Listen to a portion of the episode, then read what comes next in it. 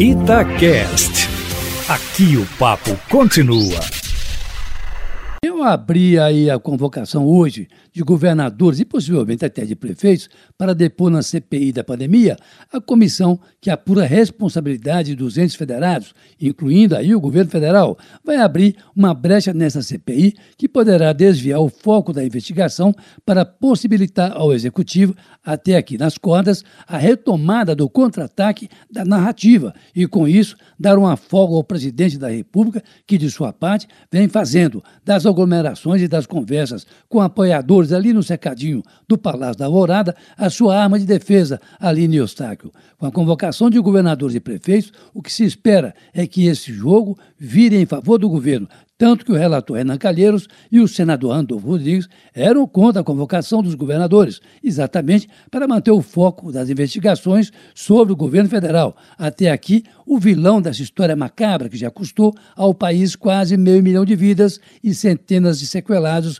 pelo coronavírus. O depoimento ontem da secretária de Educação do Ministério da Saúde, Mayra Pinheiro, pode marcar o fim dessa etapa em que o governo ficou nas cordas, a despeito da reconvocação do ex-ministro Pazuello, do atual Marcelo Queiroga e do ex-secretário de Comunicação do presidente Bolsonaro, Fábio Weingarten, para cariações que poderão fazer voltar ao governo federal para o paredão da CPI. Mas na reunião de hoje da Comissão de Inquérito do Senado Federal poderão ser convocados para depor os governadores do Amapá, Valdes Correia, do Amazonas, Wilson Lima. Esse deve explicar até mesmo aquela falta de oxigênio que matou dezenas de pessoas por asfixia, o que pode deixar mal também o ex-ministro Pazuello, o governador do Distrito Federal, Ibanez Rocha, o do Pará, Elber Barbalho, o ex do Rio de Janeiro, Wilson Witzel, e o atual, Cláudio Castro, o governador do Rio Grande do Sul, Eduardo Leite, um dos nomes do PSDB para a disputa presidencial, o de Roraima, Marcos Rocha, o de Rondônia, Antônio Denário,